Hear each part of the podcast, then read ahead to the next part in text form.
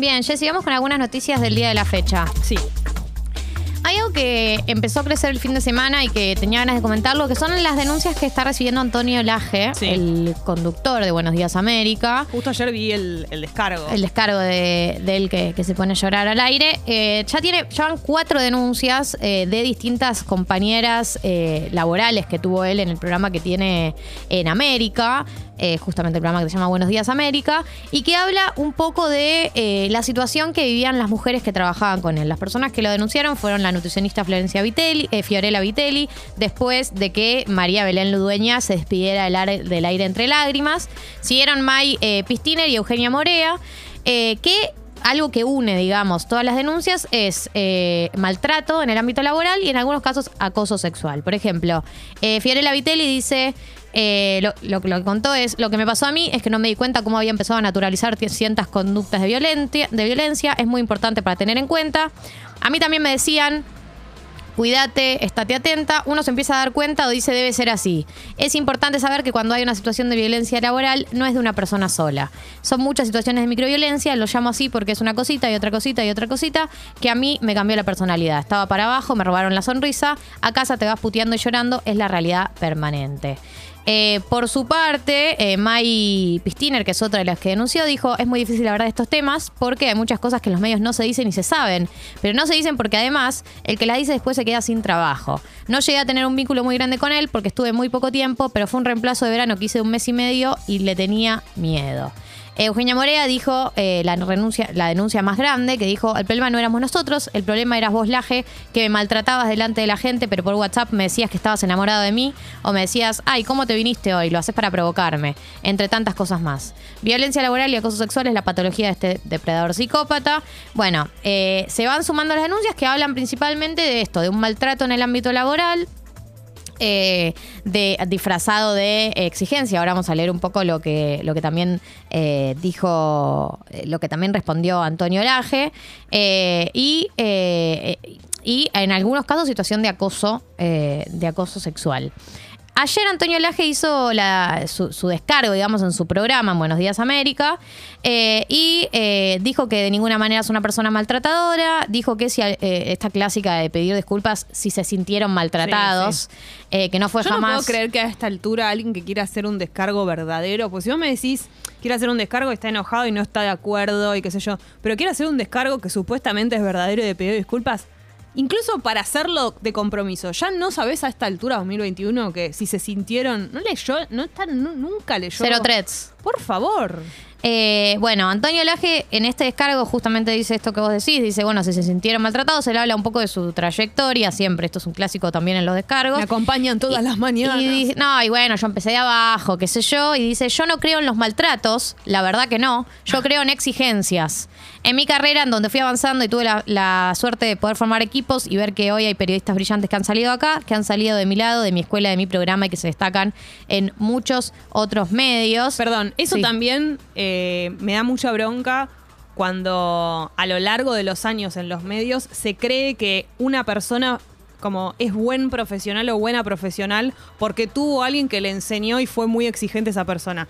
Se le quita el mérito, como alguien es, por ejemplo, buen productor y ese buen productor solo es bueno porque tuvo un profesor que le enseñó y fue un hijo de puta, un jefe. Ah, no hay mérito, no hay mérito de la persona y encima la manera de haberle enseñado es siempre siendo un hijo de puta. Eh, Jess y yo, las dos que hemos trabajado muchísimos años como productoras, sabemos que el maltrato es moneda corriente. digamos. Obvio. Una se acostumbra al maltrato, pero a los, los productores, en la gran mayoría de los medios de comunicación, son maltratados. Por supuesto. Son maltratados. O sea, gritos, Y te- o y- sea, eh, que, te, que te disminuyan como persona, que te, que te cuestionen tu, ta- tu talento y tus capacidades. Digo, Y vos, todo. y vos entrás pe- creyendo que eso es así y, que- y que, digamos, que eso es parte del laburo del productor. O Sí, totalmente. no. Y por eso cuando uno escucha este tipo de declaraciones como de, de Antonio Laje diciendo yo no creo en los maltratos, creo en las exigencias, porque ellos creen que te están exigiendo, no que eso después tiene consecuencias psicológicas sobre la vida de las personas que volvés a tu casa y te pones a llorar porque te maltratan en tu trabajo.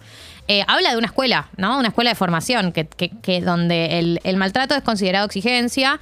Eh, También él dice otras cosas como, por ejemplo, dice, eh, el trabajo no es fácil, eh, son cuatro horas y media al aire y acá se vive tensión, estamos minuto a minuto y tampoco es para todos este trabajo, ¿no? Eso también es tipo, Ah, sí. bancatelá, No si no tenés la piel sí. gruesa, Sí, ni vengas. Eh, y que no sea para todos no quiere decir que uno sea bueno o malo, quiere decir que tal vez sea otro el trabajo que hay que hacer y que esto no se soporta fácilmente, ¿no? Como una cosa de tipo, si no te lo bancás, el tra- si no te bancás del maltrato es porque el trabajo no es para vos. Estamos hablando de un trabajo en el que a veces llorás y está mal si llorás. Por supuesto. Es como, no sé, tal vez no, yo lo que siempre pienso es que por ahí ahora cambiaron algunas cosas ya en estos años, como... Pero no, evidentemente no, pues esto acaba de saltar. Eh, no, y además esto, dice, sí, bueno, que yo tengo un humor de perros y que me y dice y que se enoja cuando las cosas salen mal porque quiere que todo esté perfecto. Eh, dio algunos ejemplos, dijo, di- dijo, si salís, se corta un audio, y si sale mal un graph, eh, yo me enojo, sí, me enojo, y ni siquiera lo oculto porque a veces me enojo y ustedes se dan cuenta que estoy enojado. Eh, dijo que también es un trabajo en el que hay que estar y que es muy difícil este trabajo con la tensión con la que se vive. Eh, bueno. Además eh, hay una diferencia muy grande, o sea, está lleno de conductores que son muy exigentes y no tienen denuncias todos los días. No. O sea, no estamos hablando de eso. Es, hay una diferencia enorme en alguien que se enoja por un graph y un maltrato y de, de todas las personas que te están denunciando, chabón. No es lo mismo. Eh, acá dice, si alguien se sintió maltratado, lo único de nuevo. Lo único, chicos, no, no, no, no formulen la frase de esta manera nunca. Si alguien se sintió maltratado, lo único que quiero dejar en claro es que acá no hay maltrato. O sea, la respuesta a eso es mentira lo que estás diciendo. Yo exijo y quiero que las cosas salgan bien porque es lo único que me preocupa. Porque además es así como se forman los mejores profesionales que después se van a otros lados. Así, maltratándolos y haciéndolos llorar. Eh, pero no todos tienen ni por qué soportar la atención de las cuatro horas ni por qué gustarle.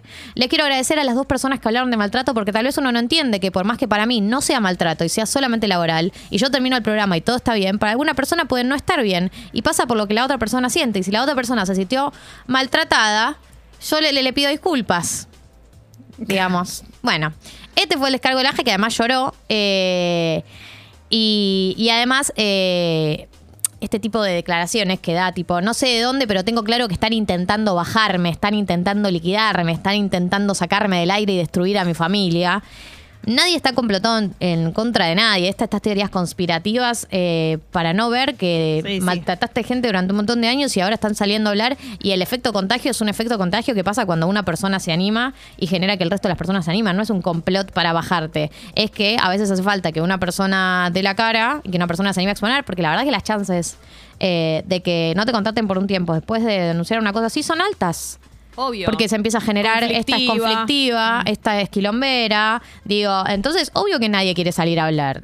Todos conocemos casos de maltrato en todos lados y digo, y ni- y ninguna de nosotras está saliendo a hablar todo el tiempo, porque muchas sabemos el riesgo que implica y no todas queremos exponernos al riesgo de, de que no te vuelvan a contratar. Entonces, eh, mucho menos teoría conspirativa y mucho más efecto contagio y también valentía, ¿no? De la primera que salió a hablar eh, ya salió el comunicado también de periodistas argentinas que habla de que las empresas de comunicación tienen que cumplir el marco legal vigente que tipifica y sanciona el maltrato laboral, laboral y piden también que el Poder Ejecutivo reglamente en forma urgente la ley de equidad de medios, que es la herramienta que garantiza la erradicación de estas conductas. Así que bueno, esta es la situación del caso de Antonio Laje y vamos a ver cómo evoluciona, porque todavía no sabemos hacia dónde va. No es que hay una denuncia concreta Claro. eh, radicada en, el en algún juzgado. Ah, En este momento está en como una instancia mediática.